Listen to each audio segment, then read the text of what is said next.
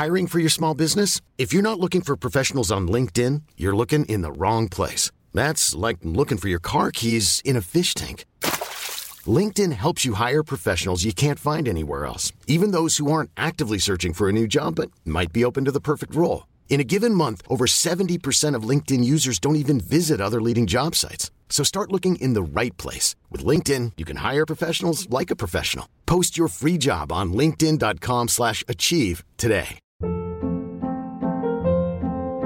Hold up. What was that? Boring. No flavor. That was as bad as those leftovers you ate all week. Kiki Palmer here, and it's time to say hello to something fresh and guilt-free. Hello Fresh. Jazz up dinner with pecan-crusted chicken or garlic butter shrimp scampi. Now that's music to my mouth. Hello Fresh. Let's get this dinner party started. Discover all the delicious possibilities at hellofresh.com.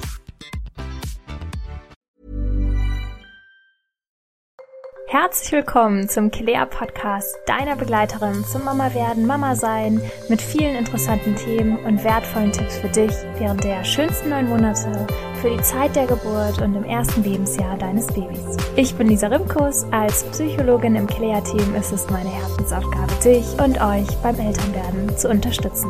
Heute spreche ich mit Expertin Katharina Tolle, Mutter dreier Kinder, Ehefrau, Volks- und Betriebswirtin, Politologin, Katzenmama und Tänzerin. Und vor allen Dingen ist sie auch die Gründerin des Blogs ichgebäre.com. Katharina ist unsere Expertin zum Thema Geburtsgeschichten schreiben. Ich spreche mit Katharina darüber, warum es wichtig ist, dass wir als Mütter unsere Geburt aufschreiben. Katharina gibt uns wichtige Tipps, wie wir das tun können, gibt uns Inspiration, warum wir einen Bericht über unsere Geburt schreiben sollten und in welchen Situationen wir ihn gebrauchen können und dankbar darüber sein können. Nun viel Spaß beim Zuhören und Schreiben. Herzlich willkommen, liebe Katharina, bei uns im Kilea Podcast. Hallo Lisa und danke, dass ich hier sein darf. Heute geht es ja um das Thema Geburtsgeschichte und deswegen wollte ich dich fragen, ganz grundlegend, was ist überhaupt eine Geburtsgeschichte?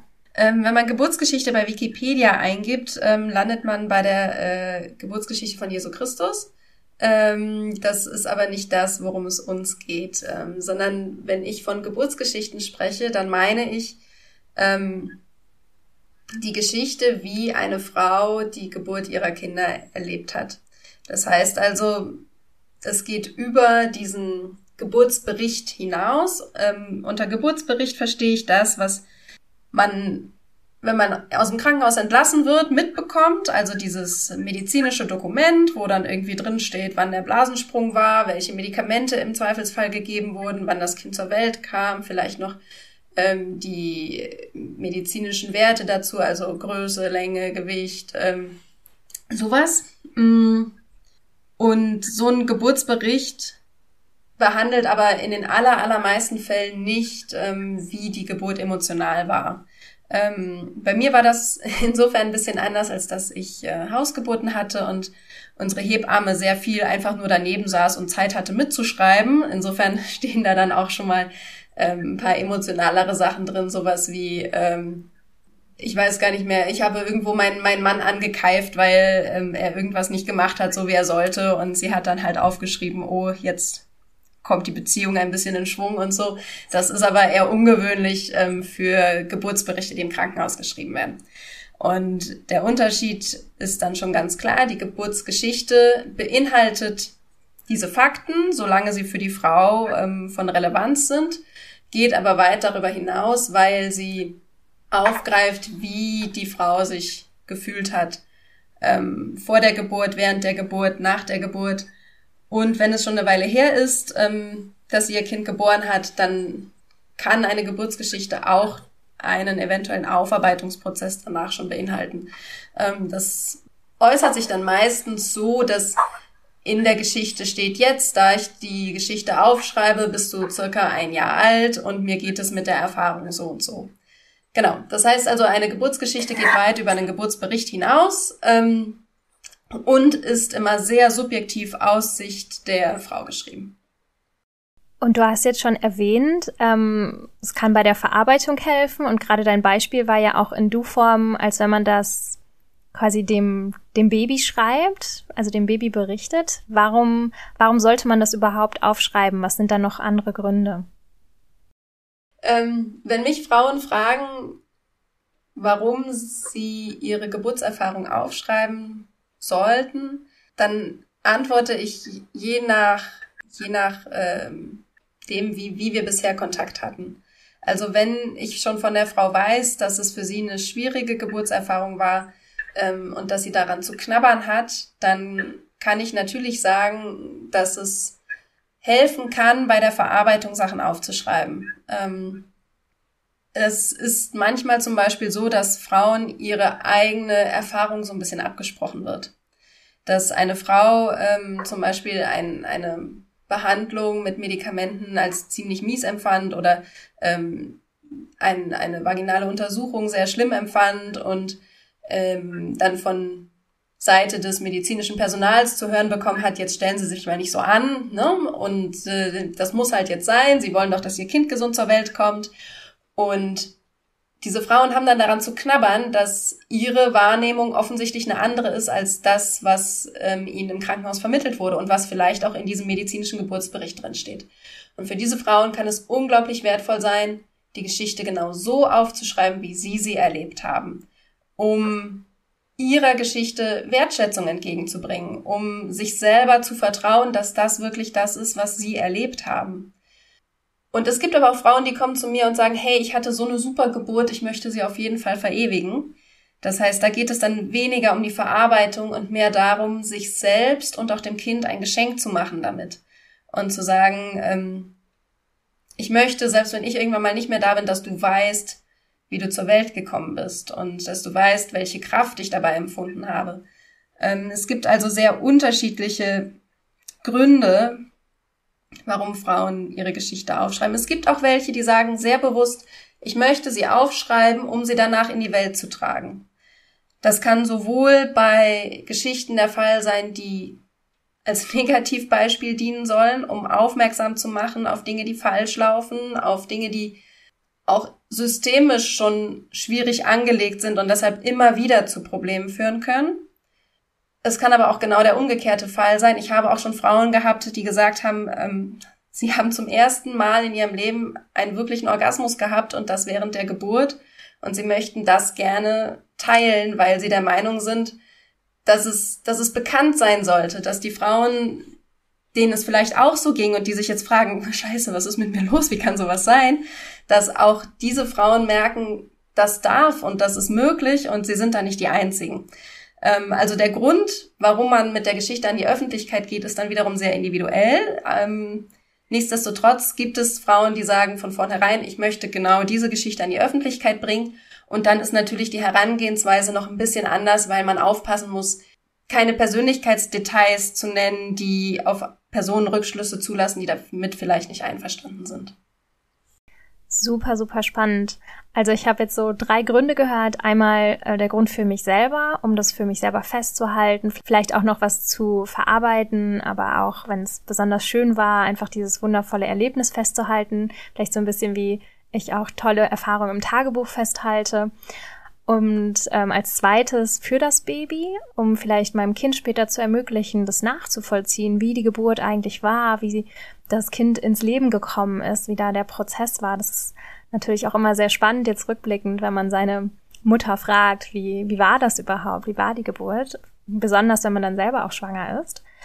Und als drittes auch so ein bisschen so eine politische Motivation, dass einfach mehr darüber geredet wird und dass Sachen bekannter werden aus der Frauengesundheit, aus der Geburt, über die sich noch niemand traut zu reden oder zu wenige. Ja, richtig, ganz genau. Das bringt uns zum nächsten Schritt. Wie kann ich das denn aufschreiben? Hast du da Tipps für? Ja, Wer sowieso regelmäßig Tagebuch schreibt, hat damit vermutlich erstmal relativ wenig Probleme, denn letztendlich ist es natürlich ähm, autobiografisch und ähm, ein Tagebucheintrag oder selbst Leute, die ähm, einen, einen persönlichen Blog schreiben und da einfach aus ihrem Leben berichten. Da ist dann früher oder später kommt dann halt auch die Geschichte der, der Geburt da rein. Ne? Und dann gibt's aber eben auch Menschen, die mögen dieses Gefühl von Tagebuch so gar nicht und erst recht so diese Verpflichtung von wegen täglich, wöchentlich, blah, geht gar nicht ähm, und sagen sich aber für dieses Ereignis will ich es trotzdem machen. Und ähm, da ist dann immer die Frage, wa was ist denn das Problem, warum du es bisher nicht gemacht hast? Und dementsprechend sind dann auch die Tipps sehr unterschiedlich. Es gibt Frauen, ähm, die sagen mir, mein Problem ist die Zeit. Oder ähm, wie es sehr vielen Menschen gibt, die professionell schreiben, ich warte noch auf die Muse oder ähm, ich sitze vor dem leeren Blatt und weiß den ersten Satz nicht oder sowas. Ne? Da sind meine Tipps natürlich sehr ähnlich wie die prinzipiellen Schreibtipps, die man auch überall im Internet findet. Ähm, schreib einfach so lange den letzten Satz immer wiederholen, bis dir der nächste Satz einfällt. Seid ihr darüber im Klaren, mit Hemingway gesprochen, dass der erste Entwurf immer Mist ist und er aber runtergeschrieben werden muss, damit du dann im Nachhinein den zweiten Entwurf schreiben kannst.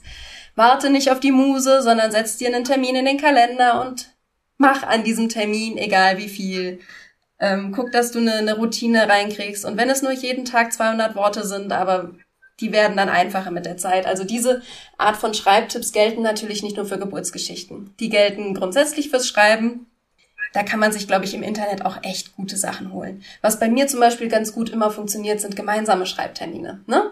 Dass er nicht nur bei mir im Kalender steht, sondern auch bei anderen und wir uns dann zusammentreffen und dann ähm, hat man noch mehr Motivation. Ist halt genauso wie beim Joggen. Alleine joggen gehen, bleibt man doch lieber im Bett liegen. Ähm, es gibt aber auch Frauen, die aus ganz anderen Gründen nicht anfangen zu schreiben, die Angst haben davor. Die sagen, wenn ich jetzt das Fass wieder aufmache, dann kriege ich es vielleicht nicht wieder zu. Dann kommen diese ganzen Emotionen wieder hoch. Ähm, das ist natürlich gerade bei denjenigen, die eine, eine Geburtserfahrung hinter sich haben, die nicht so gelaufen ist, wie sie sich das gewünscht haben. Bei den Frauen sage ich dann immer, es ist, es ist immer die, die große Frage, ist es wirklich ein, also brauchen die Frauen psychologische Hilfe? Dann ist es auf jeden Fall sinnvoll, sich einen Profi an die Seite zu holen. Oder ist die Barriere zwar im Kopf da, aber sie kann, die Frau kann sie selber überwinden. Und dieses selber überwinden funktioniert dementsprechend nicht immer, aber relativ häufig. Ähm, zum Beispiel, indem sie gar nicht damit anfangen, was genau gelaufen ist, sondern mit dem Gefühl anfangen, was sie hatten, als sie das Baby das erste Mal in den Händen hielten. Und sich wirklich ganz bewusst darauf konzentrieren, ich schreibe nicht von oben nach unten und ich brauche nicht den Anspruch auf Vollständigkeit, sondern ich schreibe das zuerst, was mir am allerwichtigsten ist. Und wenn das der Moment war, in dem der beschissene Oberarzt gesagt hat, jetzt machen Sie mal die Beine breit, ich will noch mal gucken, dann fängt man genau damit an. Wenn das der Moment ist, in dem ähm, das Baby dann endlich auf der eigenen Brust lag und die ersten Atemzüge gemacht hat, dann fängt man damit an. Ähm, und diese, diese Art von Schreiben nach Wichtigkeit, nach Gewichtung, ähm, hilft vielen Frauen, das, äh, die, die Angst zu überwinden. Es hilft auch vielen Frauen, wenn sie wissen, dass sie diesen Text am Ende niemandem zeigen müssen. Und das ist ja eigentlich ist das logisch, ne? Ich meine, ich schreibe für mich selber wie ein Tagebuch halt und das zeige ich auch nicht jedem.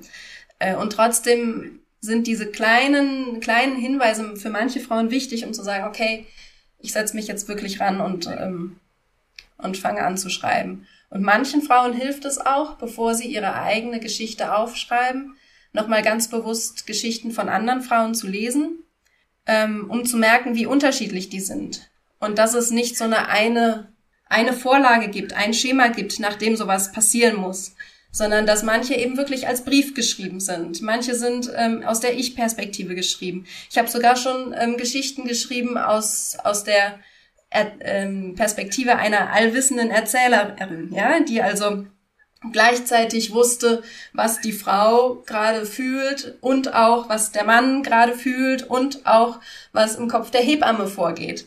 Ähm, das war eine Hausgeburt und ich habe vorher halt Interviews geführt mit allen drei Personen, weil sie sagten, jede Perspektive soll in dieser Geschichte ihren Platz finden. Ähm, das funktioniert auch, wenn man das so möchte. Also es, das tut sehr gut zu wissen, es gibt nicht den einen, die eine Art, wie es sein muss, sondern man kann ähm, das sehr, sehr persönlich gestalten. Und diese Hinweise helfen den meisten Frauen dabei, ins Schreiben zu kommen. Und dann heißt es ja, dranbleiben, einerseits, bis sie fertig ist und andererseits dann auch wirklich den Abschluss finden und sagen, okay, mir ist bewusst, wenn ich sie jetzt zwei Wochen liegen lasse und dann nochmal in die Hand nehme, wird, möchte ich vermutlich wieder Sachen ändern. Und klar, kann man das machen, wenn man möchte, aber auch irgendwann zu sagen, so wie sie jetzt ist, kann ich sie auch abheften zum Beispiel. Also unsere sind ähm, mit in unserem, in unserem Stammbuch. Das heißt also, wenn irgendwann unser Stammbuch dann weitergeht an die nächste Generation, dann sind die da mit drin.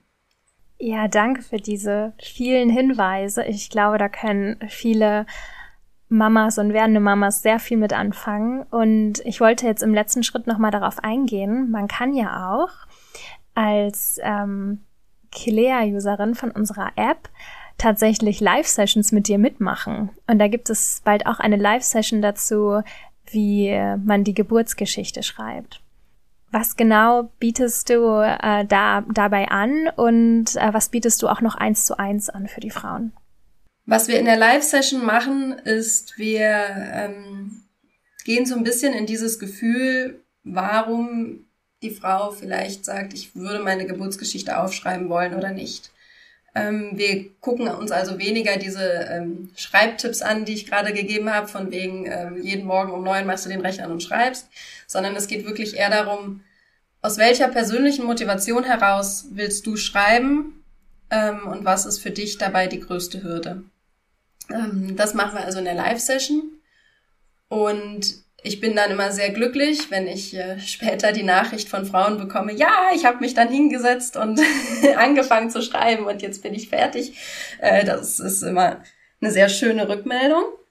Ich bekomme manchmal aber auch die Rückmeldung, naja, hm, jetzt weiß ich, dass es eigentlich für mich ziemlich wichtig wäre, sie aufzuschreiben. Das geht zum Beispiel vielen Frauen so, die mit dem zweiten Kind schwanger sind und sagen, uh, jetzt bin ich irgendwie im sechsten Monat und mir ist schon klar, ich sollte das nochmal machen, bevor das nächste Kind kommt. Und die dann aber sagen, ja, ich weiß aber auch alleine kriege ich das nicht hin. da biete ich äh, zwei unterschiedliche Dinge an. Das eine ist eine Art Mastermind-Gruppe, in der wir uns gegenseitig zum Schreiben motivieren, äh, mit gemeinsamen Schreibterminen.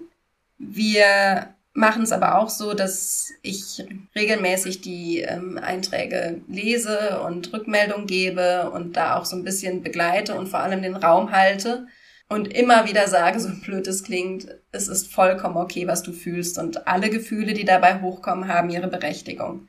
Und das mache ich noch viel intensiver im Eins zu eins. Da geht es dann darum, dass äh, die Frauen gar nicht selber ihre Geschichte schreiben, sondern wir machen ein einleitendes Gespräch. Das dauert meistens so anderthalb bis zwei Stunden, auch wenn alle Frauen vorher sagen, so viel Zeit brauche ich nicht, um meine Geburtserfahrung zu erzählen. Wenn man ihnen den Raum gibt, dann kommt so viel zusammen. Das ist ja auch eine Sache, die wir in unserer Gesellschaft nicht so machen. Wenn wir fragen, wie war die Geburt, dann wollen wir eigentlich höchstens drei, vier Sätze hören. Das Gewicht, die Größe des Kindes und ähm, ja, hattest du eine PDA oder nicht, ne? So nach dem Motto. Und dann wollen wir aber mehr auch gar nicht hören. Und deshalb braucht es wirklich Zeit, einfach mal zuzuhören, was die Frauen empfunden haben, wie sie die Geburt erlebt haben. Und aus diesem Gespräch schreibe ich dann die Geschichte. Das heißt also, Sie brauchen sich keine Gedanken machen über die äh, konkrete Formulierung, über Rechtschreibung, Zeichensetzung, äh, Satzaufbau und so ein Krams. Das mache ich halt alles. Meistens ist es so, dass mir dabei noch sehr viele Fragen kommen. Einmal ist mir zum Beispiel aufgefallen, du in deiner Geschichte platzt dir zweimal die Fruchtblase. Das ist recht unwahrscheinlich. Ähm Lass uns noch mal drüber sprechen. Oder ähm, so Kleinigkeiten wie, naja, dann kam die Hebamme ins Zimmer und dann kam sie auf einmal wieder rein, war aber zwischendurch nie rausgegangen. Oder mir fehlen einfach im, im zeitlichen irgendwie drei, vier Stunden, aus denen ich gar nicht weiß, was passiert ist. Und bei solchen Sachen frage ich dann natürlich nach. Und so nähern wir uns mit jeder Nachfrage so ein bisschen in so einer Spiralbewegung nach oben der ähm, vollkommenen Geschichte. Und dann schicke ich irgendwann dieses Dokument dann an die Frau und sage auch ganz bewusst dazu, ähm, das ist ein erster Entwurf. Darin kannst du so viel rumschreiben, wie du willst. Oder mir wiederum auch einfach Sprachnachrichten schicken mit änder das mal, änder das mal. Und ich sage den Frauen auch sehr bewusst dazu, lass dir Zeit beim Lesen, weil es ähm, natürlich so ist, dass dabei Emotionen hochkommen. Ich meine, ganz ehrlich, ich habe meine Geburtserfahrungen von meinen Kiddies mittlerweile vermutlich im dreistelligen Bereich irgendwann wieder gelesen, weil ähm, ja, jedes Mal, wenn jemand fragt oder mich zu einem Podcast äh, diesbezüglich einlädt oder sowas, dann lese ich natürlich vorher auch nochmal und trotzdem ist es nach wie vor emotional und mein Großer ist mittlerweile acht und trotzdem ist es emotional. Und deshalb sage ich den Frauen ganz bewusst, lasst euch Zeit beim Lesen und liest, liest doppelt, liest es auch dreifach und dann meldest du dich irgendwann zurück und äh, gibst mir Bescheid, ob du noch Änderungswünsche hast oder nicht. Und falls sie möchte, kann ich dann am Ende noch Fotos einfügen und das als Buch formatieren und so. Also das sind dann alles so Kleinigkeiten, die ich mit übernehme, wenn die Frau das so haben will. Manche Frauen sagen auch einfach nein, sie wollen das als rohen ähm, Text haben, um es dann selber in ein Fotobuch zum Beispiel mit einzugliedern oder so. Da gibt es sehr unterschiedliche Ideen. Aber letztendlich hält die Frau dann die Geschichte ihrer Geburtserfahrung in der Hand oder sieht sie auf dem Rechner und hat nicht selber schreiben müssen, hat aber trotzdem diesen Prozess durchgemacht von ich nehme mir die Zeit, es ganz bewusst zu erzählen. Ich nehme mir die Zeit, dass die Gedanken hochkommen dürfen. Ich nehme mir auch die Zeit zu akzeptieren, wie es gelaufen ist und finde damit so eine, so eine Art Schlusspunkt. Ja, vielen, vielen Dank fürs, fürs ausführliche Beschreiben. Ihr seid auch herzlich eingeladen, euch die Geburtsberichte von der lieben Katharina durchzulesen. Die hat sie uns für die App zur Verfügung gestellt. Da könnt ihr gerne schon mal reinschnuppern. Auch herzliche Einladungen zu der Live-Session mit Katharina. Und ja, vielen, vielen Dank für deine vielen Tipps und ich hoffe, wir konnten viele von euch motivieren, euch mal hinzusetzen und sich mit dem Thema zu beschäftigen. Liebe Katharina, schön, dass du da warst. Ja, danke, dass ich da sein durfte und erzählen konnte. Bis zum nächsten Mal. Das war eine neue Folge des Claire Podcasts, deiner Begleiterin während der Schwangerschaft, zur Geburt und in den ersten Lebensjahren deines Babys. Wenn du keine Episode verpassen möchtest, dann abonniere uns hier gerne. Wir freuen uns auch immer sehr, sehr, sehr über eine 5-Sterne-Bewertung von dir, damit wir noch mehr Frauen erreichen können. Bist du neugierig geworden und möchtest mehr zum Thema Geburtsgeschichten lernen, dann komm doch gerne in unsere Kilea Schwangerschafts-App. Dort gibt es regelmäßige Zoom-Events, wo du live mit Experten sprechen kannst, so auch mit Katharina zu den Themen Geburtsberichte, Tagebuchschreiben in der Schwangerschaft und noch vieles mehr. Mehr interessante Informationen in Audio, Video und Artikelformat findest du in unserer Kilea Mama App und der Kilea Schwangerschafts App. Wir freuen uns auf dich. Von Herzen, deine Lisa und das gesamte Kilea Team.